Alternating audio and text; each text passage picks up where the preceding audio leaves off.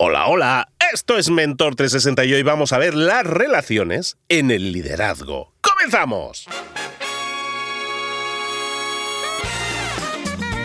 Aquí comienza tu podcast líder, Mentor 360, el que te trae a los mejores mentores del mundo en español para tu crecimiento personal y profesional. El podcast que motiva desde buena mañana con nuestro líder, Luis Ramos. Y con Juanma Ortega, juanma.com. Muy buenos días. Buenos días, arroba libros para emprendedores.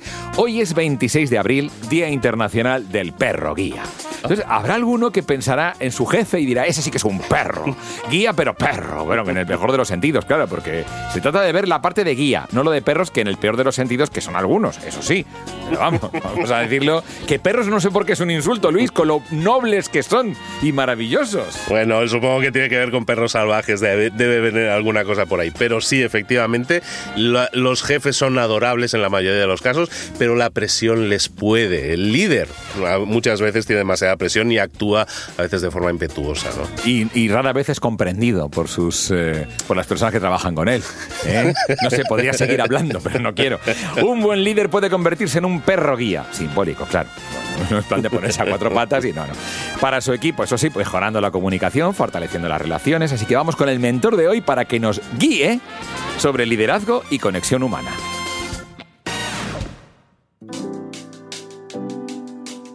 Pues efectivamente llegó el momento de decodificar esto que estábamos hablando, que son las relaciones en el liderazgo. Cuando hablamos de liderazgo, estamos hablando de relaciones, bueno, son temáticas que hay que poner encima de la mesa porque son los pilares sobre los que podemos construir un buen liderazgo. Estamos hablando de liderar con corazón, de cómo hacerlo. Y hay una serie de ingredientes en esa receta que tenemos que tener, si no los tenemos hay que ir, hay que ser conscientes de ellos y comprarlos en el súper. En este caso no hace falta, porque vamos a tener aquí el súper nos llega a casa, aquí con los rapis de nos llega a casa directamente porque tenemos eh, a un líder, un líder de- que lidera en su empresa a miles de personas, pero que aparte con toda esa experiencia lo que ha hecho es volcarla, por ejemplo, en un, en un libro, en Liderar con Corazón, se llama el libro, pero también en canales de redes sociales en los que está compartiendo todas estas estrategias, enfoques, experiencias y aprendizajes que yo creo que a todos nos vienen muy bien. Hoy vamos a hablar de liderazgo, de nuevo, vuelvo con nosotros, Javier Rodríguez Molón y Javi, ¿cómo estás, querido?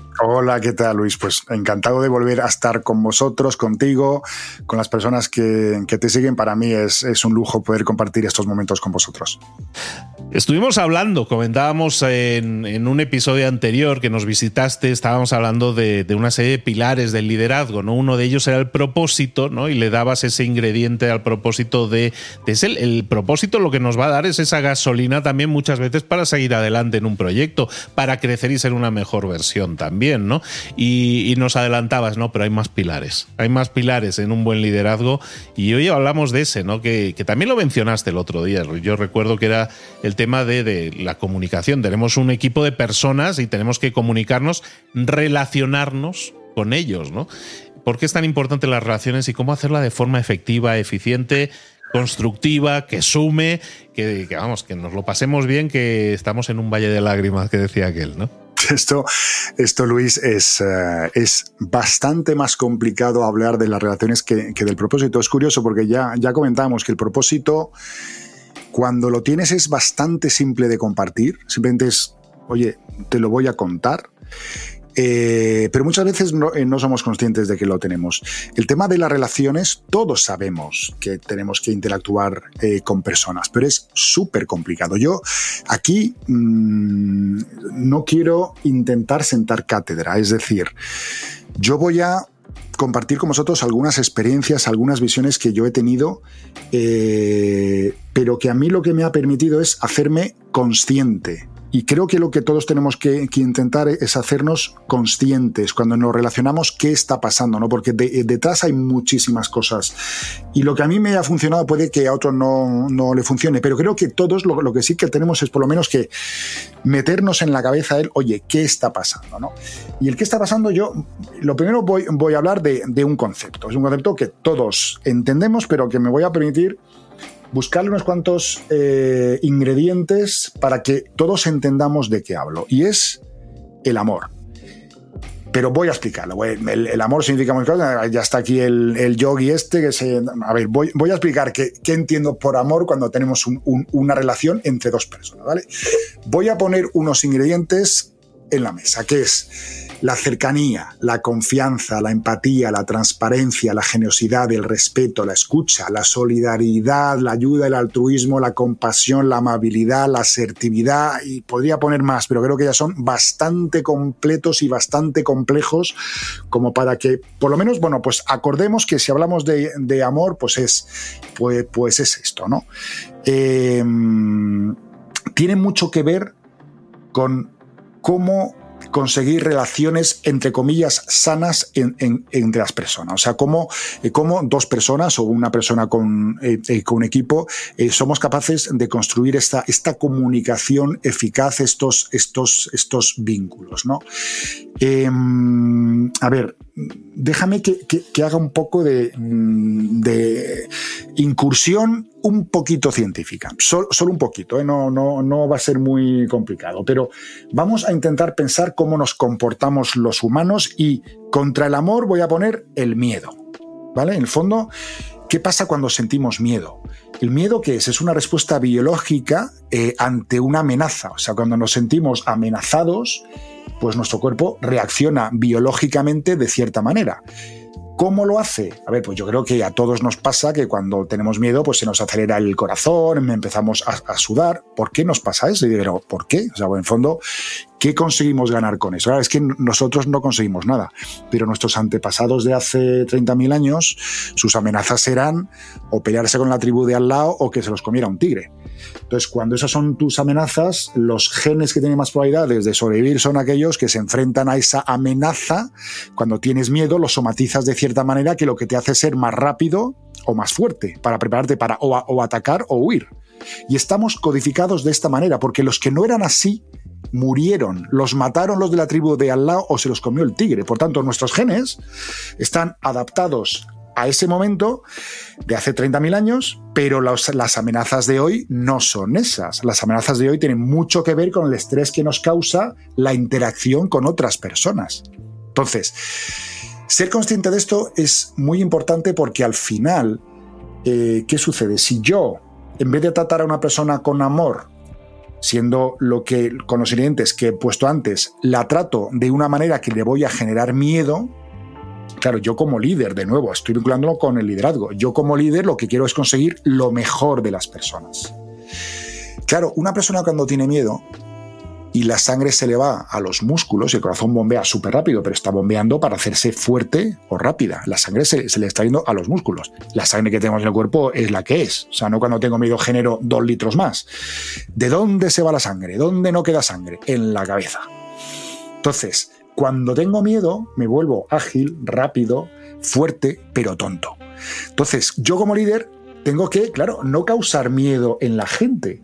Si lo que quiero es que estas personas estén intelectualmente preparadas, alerta, para poder aportar eh, unas ideas, una visión, una creatividad. Eh, ¿Y cómo lo consigo? Pues tengo que generar un entorno donde la relación fluya con los ingredientes que, digamos, resumido en la palabra amor. ¿Cómo podemos, eh, cómo podemos, estamos hablando de liderazgo, cómo podemos integrar entonces el amor que lo estás diciendo como una serie de, actitudes ¿no? que, el, que, el, líder tiene que tener. ¿Cómo las podemos integrar? ¿Es parte de nuestra comunicación? ¿Es parte de acciones específicas que tenemos también que desarrollar con, con un equipo para mejorar esas relaciones? ¿Es parte de un hábito de alguna forma que podamos programar? Sí. A ver, has mencionado una palabra que es importantísima en, en todo esto, que es actitud. Y, aquí voy a referirme a, una persona que me, bueno, que, me resonó un libro que leí hace muchísimos años, cuando, cuando vivía en Colombia, pues sería por ahí por el 2011, una, una cosa así. El libro se llama eh, La empresa consciente, lo ha escrito Freddy Kaufman, que es un argentino, aunque su nombre parezca que no es de por allí. Eh, y habla mucho, yo, yo para mí la actitud tal cual en la, la expresa, para mí, eh, digamos que mm, tiene que ver con eh, cómo las personas eh, nos enfrentamos a las cosas que nos rodean.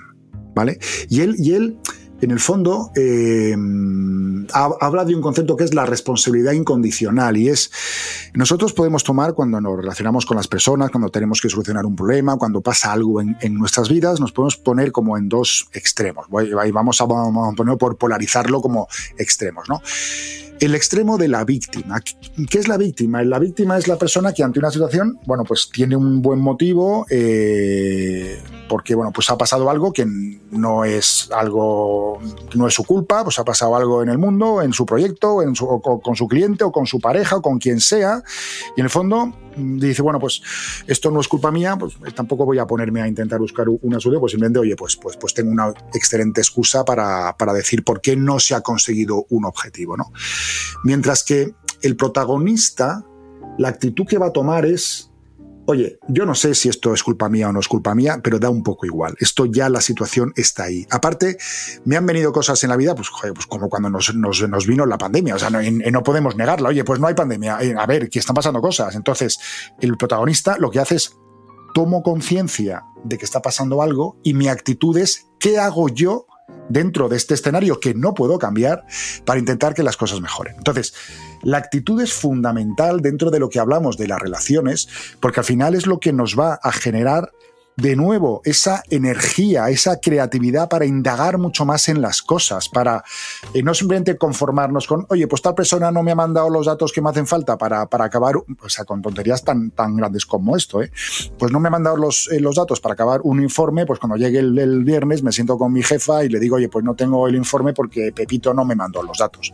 Bueno, joder, no hay algo más que puedas hacer eh, para intentar no llegar a esa situación. No puedes intentar contactar con Pepito de, otra manera. Le, has mandado un, mail que no te contesta, hombre, pues no te quedes ahí, intenta tener una creatividad un poquito superior, vete, muévete, vete, llámale por teléfono, vete a la mesa donde se sienta. Esto cuando, lo cuento muchas veces y aquí la gente suele reírse, pero porque en el fondo es, absurdo, pero, pero digo, pero ¿por qué? Digo, vete a su casa y pícale al telefonillo, ahí la gente suele reírse, pero digo, a ver, tú no quieres los datos, eh, tú no quieres tener ese informe terminado porque tú y tu jefe os vais a ver a un cliente este viernes para contárselo, pues haz todo lo posible, métele energía y creatividad para conseguir con esa actitud de protagonista que las cosas ocurran. O sea, no te quedes esperando que se alineen los astros, o sea, haz algo, algo, lucha por ello, pelea por ello. Claro, vas a sudar mucho más, vas a tener que, dedicarle eh, muchas más horas de, CPU en el cerebro, vas a tener que crear caminos alternativos eh, para intentar conseguir llegar a la meta. Hay veces que no vas a, conseguirlo, pero hombre, muchísimas más que el que se queda simplemente esperando. ¿no? Aquí, eh, Freddy Kaufman lo que decía es, yo no siempre puedo escoger las situaciones, pero sí puedo siempre escoger cómo respondo ante ellas. No es lo que tenemos, las herramientas que tenemos en, en, nuestras manos es el ser capaces de decidir cómo respondemos ante las situaciones. ¿Cómo respondo yo ante una persona, ante una situación que tengo que conseguir que mejore? Pues está en mi mano. el, el intentarlo haciendo cosas distintas es una decisión mía. ¿Cómo podemos mejorar esas relaciones cuando a lo mejor yo esperaría de esta persona que reaccionara de cierta forma. Es decir, yo tengo en esta persona alguien que trabaja en mi equipo y yo esperaría que tuviera una actitud más proactiva, un poco lo que estabas comentando, y no la tiene. Uno podría decir, sabes que has hablado de estos dos roles, ¿no? Que uno que es más protagónico y el otro no. Eh, a lo mejor es que es un tema de personalidad. Es que a lo mejor yo estoy esperando que esta persona actúe con un liderazgo mayor y no está en él o no tiene esta energía o no le interesa. A lo mejor esa persona no es su prioridad o se siente más cómoda en otro rol. Hay, A veces puede ser que yo tenga expectativas sobre una persona de un equipo, un miembro del equipo, y esas expectativas estén haciendo que esa persona salga de un área de confort que a lo mejor no quiere salir. Correcto. Y esto, y esto Luis, eh, liga mucho con, el momento en, el que nos hablábamos del, propósito, ¿no? Al final, esta persona igual es que no, está vibrando, o sea, no, no, no resuena en la frecuencia eh, del trabajo que, le hemos encargado, ¿no? Del propósito de, este proyecto. A ver, hay. Las herramientas son bastante clásicas. Voy, voy, a intentar mm, contarlas de, una forma práctica. ¿vale? Eh, en este caso que, que me comentas, existe una cosa que de, nuevo es, curiosidad y que, que, tiene que ver con, oye, pues tengo una persona que veo que no está enchufada, que no está de verdad comportándose como un protagonista, sino más como una víctima, oye, algo está pasando. Claro, yo me puedo, mm, yo puedo juzgar sin preguntar, puedo decir, oye, pues está pasando que es un vago, está pasando que, no le interesa nada, está pasando que, pues eso, que la generación no sé qué, pues es que son, eh, son así, perdonan. Las personas, las generaciones es verdad que hay comportamientos distintos, pero todas las personas queremos tener un propósito, queremos ser felices, queremos contribuir a algo, todos, todos, todos, todos. O sea, no hay nadie que no quiera eso en ningún lugar, ¿no? Entonces, claro, lo primero yo creo que es, oye, tengo que conseguir entender qué está pasándole. Y, está, y, qué está pasándole, a ver, es tan sencillo. los humanos eh, tenemos una capacidad que no tienen a este nivel ninguna especie ni la ha tenido en lo que conocemos de, de, historia de este planeta, que es la capacidad de comunicarnos de una manera muy sofisticada. La tenemos. Pero Luis, de verdad, yo diría que yo prácticamente todos los problemas y los conflictos que existen en el mundo es porque no la usamos. O sea, porque nos, nos falta eh, comunicación o la usamos mal. Eh, contra, yo tengo una persona que no está enganchada, veo que, está actuando más como una víctima tal, pues tengo que ir a, indagar, a preguntar, oye, ¿qué te pasa? El primero, darle feedback, en el fondo es, eh, oye, me, siento contigo y, te voy a, contar cómo veo yo las cosas y te voy a preguntar cómo las ves tú, ¿vale? Y aquí, que esto es intentar empatizar, o sea, es intentar ponerme en sus zapatos para entender qué está pasándole, eh, por qué yo veo este comportamiento, porque no puedo asumir que conozco las respuestas. No es verdad, sin preguntarle, no soy capaz de me puedo inventar una, una, historia, pero las probabilidades de que eso sea verdad son, vamos, nulas. Por tanto, tengo que tener la curiosidad para sentarme, para empatizar y entender desde sus zapatos qué está pasando. Y claro, aquí, aquí llega un segundo nivel de complejidad y es cómo manejo esa conversación. Porque Luis, si empezamos la conversación yo diciéndole, o sea, caracterizándole a él o a ella, poniéndole adjetivos calificativos, que claro, como yo, en el fondo el feedback que le, quiero dar no es positivo, por tanto, pues voy a usar adjetivos calificativos que le pueden sentar mal. Y claro, cuando yo empiezo una, una, una conversación calificándote personalmente, lo más normal es que tú respondas defendiéndote o atacándome. De nuevo nos metemos en te estoy generando miedo y por tanto tú vas a defenderte o atacarme. Entonces, no, el, el camino no, no, es, no es por ahí. Aquí está un concepto que es concepto que yo creo que se, que, se entiende mal y, me explico, es, es, el concepto de asertividad, ¿vale? Que se suele entender como, esta persona que asertiva es que claritas dice las cosas, pero no es solamente eso. Es verdad que, lo, que, que una persona e, es, es asertiva cuando se respeta tanto a sí mismo que no se calla nada. O sea, no me quedo nada dentro. Las cosas que quiero exponer, las, las, cosas que estoy sintiendo, las digo. Y eso es verdad que ser asertivo. Me respeto, pero la otra parte es te respeto a ti también. O sea, es un equilibrio bastante complicado porque tengo que ser capaz de expresar lo que yo estoy sintiendo, pero mostrándote respeto a ti también. Y es donde, donde el tema se complica un poquito, porque cuando yo estoy viendo algo que no me está gustando, lo que solemos hacer es eh, ponernos en un estado agresivo, más o menos, pero agresivo. Eh, y claro, las personas cuando nos ponemos a un nivel de agresividad, pues pueden pasar dos cosas. O que sea una persona, pues tú eres su jefe, te tiene un respeto, te tiene un respeto en el sentido de, oye, yo no me voy a meter en, el hostal y se calla, o sea, se, pone del, lado de la pasividad, o de nuevo te, responde con agresividad. Bueno, de, cualquiera de, las dos maneras, no has conseguido eh, profundizar en entender qué está pasando. Entonces, Asertividad es yo me respeto, yo te respeto y por tanto yo te voy a decir las cosas, pero voy a decírtelas con la curiosidad de indagar y de poder empatizar con, eh, contigo. No te caracterizo, te voy a explicar cómo me siento yo. Y cómo yo, yo me siento, Luis, es inapelable. yo te digo, Luis, eres un egoísta. Tú, eh, miras, pero, pero Javier, ¿qué, qué, estás diciendo? Yo un egoísta, pero si soy, pero si soy un tío súper generoso, es absurdo. Ahora, si yo te digo, Luis, el otro día, cuando pasó tal cosa, me, sentí muy mal. Pues me, me, me, preguntarás, a ver, pero, pero explícame, pero, pero, pero ¿por qué? Pues porque interpreté que tal y cual, cuantos. Ostras, el que yo te diga cómo me siento es inapelable y no te estoy dañando.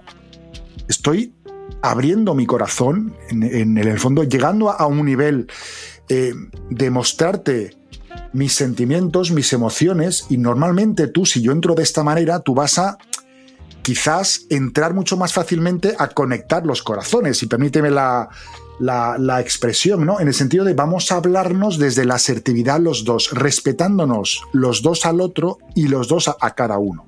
Y es donde se producen las conversaciones más ricas, donde se solucionan los conflictos y, Luis, donde se generan las amistades más profundas. ¿eh?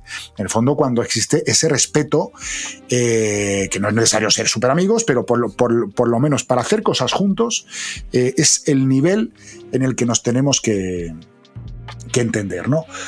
Em, decía antes el tema de que los humanos estamos preparados de una manera bastante especial para comunicarnos, eh, pero mm, no, es, no es perfecto. A ver, me explico. Si tú tienes, Luis, una idea en tu cabeza y tú quieres transmitírmela, tú esa idea primero tienes que construirla, o sea, pasarla al, al lenguaje, luego tienes que expresarlo con tus palabras, eso me llegará por algún canal, que puede ser, pues estamos juntos, o por internet, o por el teléfono, que puede tener sus ruidos, entendamos que no hay ruidos. Eh, yo recibo un mensaje que son palabras y yo eso lo interpreto y me genera una idea en mi cabeza. Las probabilidades, Luis, de que tu idea, la que tú me has querido transmitir y, lo que yo he entendido sean lo mismo son bajísimas bajísimas. Tú tienes tus creencias, yo, y yo tengo mis creencias. Tú tienes tu manera de expresarte. Tú cuando comunicas una idea, no estás comunicando la completitud de, tu pensamiento.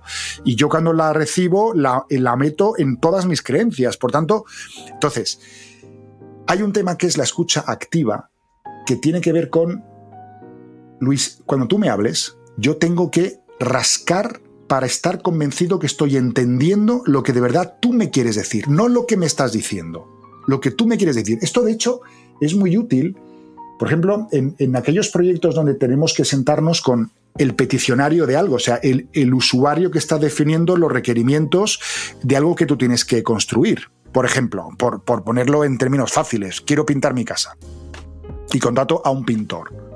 ¿Vale? Yo le, le puedo decir, oye, eh, pintor, quiero que pintes mi casa, y él decir, ah, vale, pues, pues te la pinto. O sea, escucha activa cero, porque yo quiero que, que, me pintes mi casa, no tiene la suficiente información para que esta persona sea capaz de pintar mi casa como yo la quiero. Me, la va a pintar de, eh, de blanco. Cuando, cuando yo diga, tío, esto no era. No era blanca. Pero, pero claro, él, no me preguntó, a ver, a ver, a ver, a ver, a ver, ¿quieres pintar tu casa? ¿Tu casa es toda la casa? ¿Y tu casa es todas las, las habitaciones en el, mismo color? ¿Y para cuándo lo quieres? ¿Y es pintura eh, acrílica, no acrílica? Eh, ¿Tú pones la pintura? ¿La compro yo? O sea, hay un montón de información que uno tiene que rascar, que uno tiene que confirmar, que uno tiene que parafrasear lo que le dice uno, intentar explicarlo de uno. Entonces, lo que me quieres decir es que tal, tal, tal y cual. Es decir, esta comunicación, que es una característica que tenemos, es muy compleja de manejar. Entonces, ¿qué se produce? Pues, pues dos cosas. O no hablamos, o hablamos pero no rascamos y se producen los malentendidos. Entonces, bueno, pues hay aquí pues ciertas cosas, bueno, y, aparte otro temita eh, que también nos ocurre mucho y que, y que hace que esto sea aún más complicado, Luis, y es el tema del ego el, ego, permíteme que lo, que lo defina como la vocecita que tenemos en la cabeza, que cuando tenemos un pensamiento nos dice, eso es la verdad. Lo que tú piensas es la verdad, lo que tú crees es la verdad y por tanto tienes que ir a defenderla a capa y espada porque es la verdad, es la verdad universal y por tanto, pues tú cuando vas a una reunión o a conversar con personas o con tu pareja o con quien sea, con tus hijos, pues lo que tú piensas es la verdad. Claro, ¿qué pasa? ¿Qué pasa con una persona que tiene un, ego muy muy alto? Si yo creo que lo que yo pienso es la verdad, ¿para qué voy a desarrollar la curiosidad? ¿Para, ¿Para qué voy a llenar mi cabeza de ruido, de cosas que no son verdad? Porque yo sé la verdad. Por, y por tanto, ¿para qué voy a preguntarle a Luis, oye Luis, ¿cuál es tu punto de vista acerca de, pero si sé que no es el correcto? Por tanto, el, ego mata la, la, curiosidad. Claro, Luis, la verdad para mí es un concepto etéreo, no existe. Existen los puntos de vista, no, no existen las verdades. Por tanto, cuanto más ego tenga, más creeré que sí existe y que la tengo yo, menos curiosidad voy a demostrar, menos preguntas voy a hacer, menos conversaciones voy a tener, menos puntos de vista voy a querer compartir. Y por tanto, la paradoja es que si mi ego es grande, creo que estoy en posesión de la verdad, como no la enriquezco, estaré mucho más lejos. En cambio, las personas que tienen un ego a ver, que todos tenemos ego, ¿eh? y, que, todos cuando lo sacamos a pasear se, eh, nota, pero eh, de nuevo vuelvo al, concepto de, la conciencia. Cuando has tenido una conversación donde lo que ha salido es tu ego, piénsalo después, a ver, a ver, esto lo he hecho mal porque he dejado pasear el ego sin tenerlo controlado. Hay que pensar antes de las conversaciones, después de, las conversaciones y entender bien de dónde salen mis conversaciones, mis, mis, puntos de vista y también indagar de dónde salen los de la persona con, con la que hablo. ¿no? Entonces, el ego suele ser algo que, como no, no, tengo la curiosidad ya, pero ¿para qué voy a hablar de empatizar o de, o de escucha activa o asertividad? Pero si no me vale para nada, si yo ya sé que la verdad es la mía. Entonces, eh, lo primero que tenemos que matar para, o, por lo menos, no, no matar porque no es posible, eh, pero sí por lo menos atar para que salga a pasear cuando lo decidimos y cuando no queremos que salga, pues, pues guardarlo en casita es, es, el ego. Sin eso, todo el resto, pues vamos a hablar de empatizar, de, de escuchar, de hablar con asertividad tal, no servirá para nada. Estabas hablando de, de cuando a una persona se abre ¿no? y quiere comunicarse. Estamos al final hablando todo el rato de, comunicación, ¿no? de la forma de comunicarse de una, como una escucha activa, toda, toda esa empatía. Y hablabas no sé cómo llamarlo, despersonalizar ¿no? las cosas, es decir, tú no eres un vago, sino que, eh, oye, pues en este tema ha habido una, o mi sensación es que se podía haber hecho más, podíamos, siempre es ponerlo desde el punto de vista de despersonalizar, no te estoy asignando una etiqueta, que puede ser probablemente negativa en estos casos, ejemplos que estamos poniendo, sino simplemente a una reflexión o incluso una sensación, ¿no? Como estabas hablando, incluso me he sentido tal o cual forma cuando has dicho tal o cual cosa. Entonces ya estamos hablando de frases, palabras, situaciones, eventos, eventualidades, cosas que sí pueden ser positivas o negativas, pero las personas seguimos siendo personas y nos podemos comunicar desde un ámbito de decir quiero entenderte, quiero compartirte, ¿no? Claro, Sí, sí, o sea, y al final es lo que, lo que decíamos antes, y es em, en la comunicación todos somos imperfectos, eh, todos cometemos errores, eh, las recetas mágicas no existen, pero es verdad que las técnicas están ahí y, tampoco son tan complicadas. Em, pero lo que tenemos es que intentar, porque insisto que, las cosas que le funcionan a unos o a otros son, distintas, dependen de muchísimas cosas, es, es, muy complicado. Pero lo, que para mí es universal es lo que decíamos de mm, la conciencia. O sea, cuando yo hago algo, ser consciente de dónde me sale este algo, y cuál es el propósito que estoy buscando cuando hago algo, cuando digo algo. O sea, estoy eh, queriendo enriquecer a la, a la persona, estoy queriendo hacerle daño o dicho de esta manera, aunque no quiera hacerle daño, se lo voy a hacer, porque al final eh, tenemos una facilidad en los humanos cuando nos comunicamos en niveles, como, como, decías, de caracterizar, ¿no? De, de, de, de, tú eres tal cosa. A ver, Normalmente lo que nos con lo que nos enfrentamos es con problemas, con una cosa que no funciona, con una cosa que no está hecha, con una cosa son problemas. Y tenemos una capacidad de convertirlo en conflictos bestial. ¿Cómo se pasa de un problema a un conflicto? Un problema es algo que tiene una solución técnica, un conflicto es entre personas. Cuando tenemos un problema y nos ponemos a discutir de esa es culpa tuya, de es culpa mía, el departamento de al lado que son unos mierdas, que no sé cuándo, al final lo elevamos al nivel de conflicto. Y un conflicto, todos los problemas tienen una solución, o sea, no conocido nunca un problema que no tenga una solución. Ahora, los conflictos, solucionarlos es complicadísimo, complicadísimo. Y lo que decías de cómo yo, en función de cómo le hable a una persona, esto, esto impacta en cómo esta persona se siente. Es que además eh, tiene un, efecto que, es aún más grave, que es que puede impactar incluso en el largo plazo. Eh, existe un concepto que se llama el efecto Pigmalión. Esto, esto viene por un, por un mito griego en donde Pigmalión, que era un escultor, pues esculpe a una, a una, una figura de mujer, que es Galatea, que es una, una, escultura en piedra, y la quiere tanto que la trata como una mujer real y al final, pues el milagro es que Galatea la, la, la, escultura se convierte en mujer. ¿Vale? Bueno, pues ese es el, el mito griego. ¿Qué sucedió durante el, el, siglo XX? Análisis para intentar entender si la manera que tenemos de tratar a una persona puede influir en cómo esta persona va a ser en el largo plazo.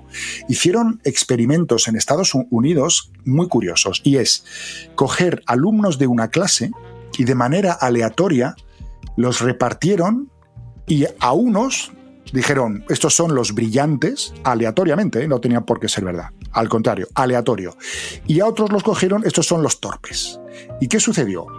A los profes que iban a dar clase a estos chicos y estas chicas, eh, se, les dijo, oye, por cierto, eh, tu curso nuevo son estos, oye, este grupo son súper brillantes, macho, estos son la leche, y este grupete, pff, estos no van a llegar muy lejos. Aleatorio, ¿eh? Bueno, pasó el curso escolar y resulta que, casualidades de, de, la vida o no, aquellos que los habían puesto aleatoriamente, o sea, de manera totalmente random, en, uh, en el grupo de los brillantes, se habían desarrollado mucho más que los que habían estado puestos en el grupo de los torpes. Dices, pero vamos a ver. ¿Cómo es posible? Porque la naturaleza de cada persona no ha cambiado. O sea, en el grupo de los brillantes, pues habría una mezcla de todo tipo de personas. Y en el grupo de, de los torpes también, porque se separaron aleatoriamente. Claro, pero pensemos cómo se comporta un profesor, eh, pensemos cómo se comporta un líder que tiene una creencia metida en la cabeza de personas de su equipo. Un profesor le hace una pregunta a alguien que lo tiene en su creencia, que es de los brillantes. Y el, el teóricamente brillante no sabe contestar. Claro, pues pensará, joder, este tiene un, mal día, ostras, no estoy consiguiendo explicarme bien porque, porque el brillante no, no, no me contesta. Por tanto, vas a, espérate, se, lo preguntas de otra manera, o sea, vas a hacerle caso, pasa porque tu creencia es, no, no, algo raro está pasando, tengo que corregir esto porque no es normal que un tío brillante no me conteste esto. Vas a dedicarle qué? Tiempo. Tiempo, amor, eh, explicaciones, eh, entrarle con escucha activa, con el tal, de, otra manera. Vas a poner, vas a sacar todas las, las herramientas súper poderosas que tenemos los humanos para comunicarnos. Por tanto, bueno, pues, ¿qué pasa con el torpe? Le, haces una pregunta, no sabe contestar, no tiene por, por, qué ser torpe, simplemente pues, pues esa pregunta, pues en, el momento ese, pues, pues no se la sabe, no tal y cual. ¿Y qué piensas? Bueno, claro, es torpe. No vas a dedicarle ni un minuto.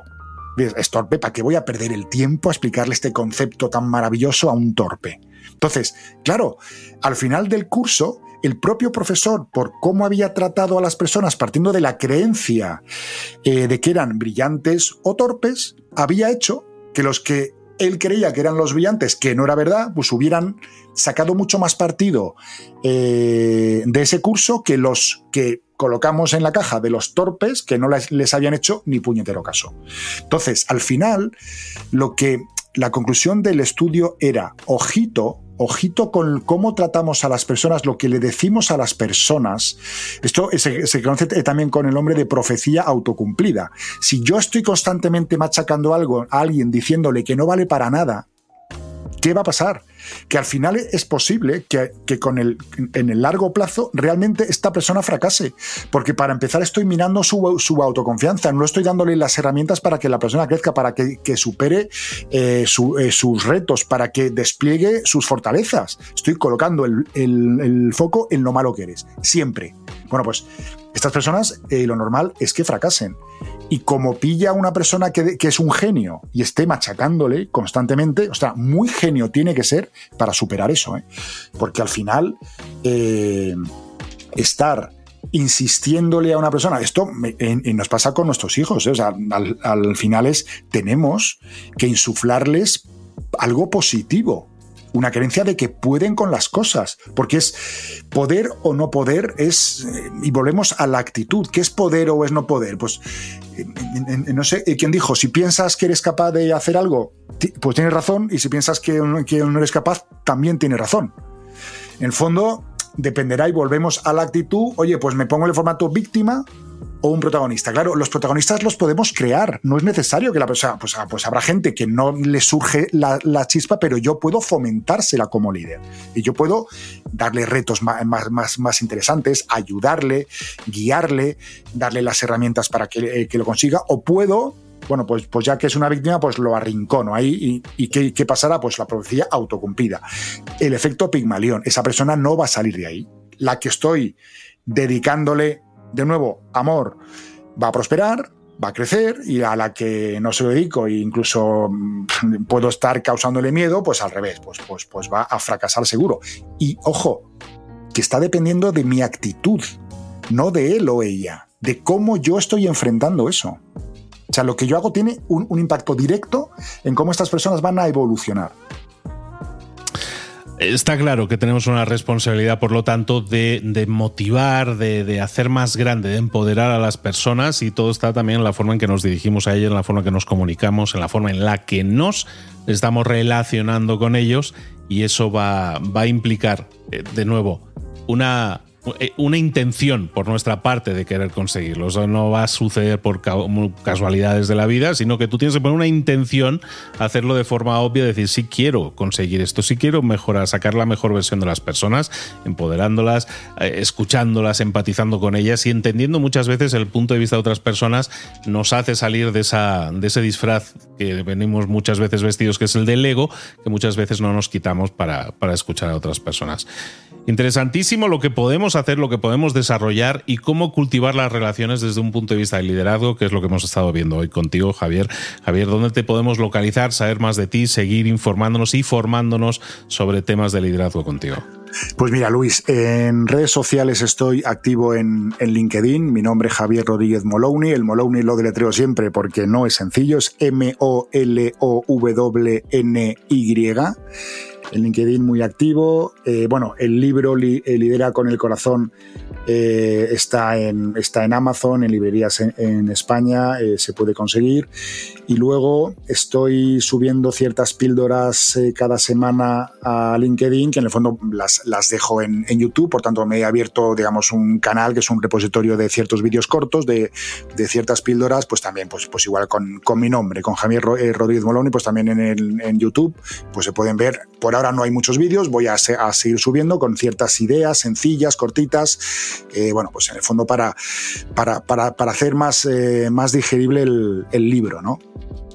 El libro que se llama Liderar con el Corazón de Javier Rodríguez Molowny, que lo tenéis disponible, como veis, en, sobre todo para las personas de Latinoamérica, lo tenéis disponible en digital, en eso, y esperamos que pronto en, en, físico también, lo cual será una, una, excelente noticia, porque de verdad que hay un montón de información útil, un montón de ejemplos también de cómo podemos integrar un mejor liderazgo, un liderazgo mucho más humano y mucho más necesario en la, en la empresa actual. Javier, te espero por aquí muy pronto, seguiremos hablando de liderazgo. Luis, encantadísimo y para todos os deseo un muy feliz día. Gracias Luis, gracias Javier Rodríguez Moloni. Todas las personas que ven fácil liderar tienen algo en común, que no lo han hecho nunca. Yo veo más fácil aprender chino que ser un buen líder, así te lo digo. Así que es importante lo que viene ahora. Vamos con la lista de las tres cosas principales que conviene recordar hoy. Puesto número 3. Al primero que tienes que controlar es a tu ego. Claro. Escucha, comprende, controla ese ego. ¿Cómo? Pues no le dejes salir. Por ejemplo, cuando escuches, hazlo prestando atención, poniéndote en el lugar del otro y sobre todo que no aparezca la famosa palabra, el orgullo. Déjate de juicios, déjate de etiquetas. Recuerda que todos somos imperfectos. Eso sí, todos podemos aprender y todos podemos mejorar. Y si no, pues apretamos un poquito, pero vamos a dar un poquito de margen. Puesto número 2 eres el protagonista.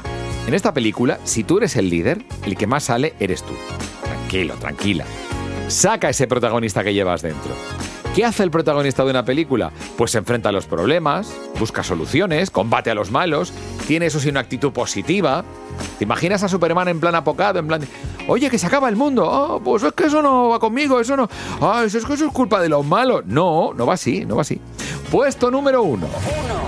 Trata a tu equipo con amor, que no es tan difícil, que es lo único que hay en la vida. Y con respeto, eso sí, ¿eh? La clave de cualquier relación exitosa es tratar a los demás con amor. Sea amable, que significa que puede o debe ser amado. Amable. ¿Cómo? Pues sin miedo a perder ese liderazgo. El miedo no te ayuda. Sin miedo a perder tu liderazgo por escuchar los sentimientos de los demás y expresar los tuyos con una palabra mágica estos días. Respeto. Música que todavía no conoces. When You Move, Stone Keepers.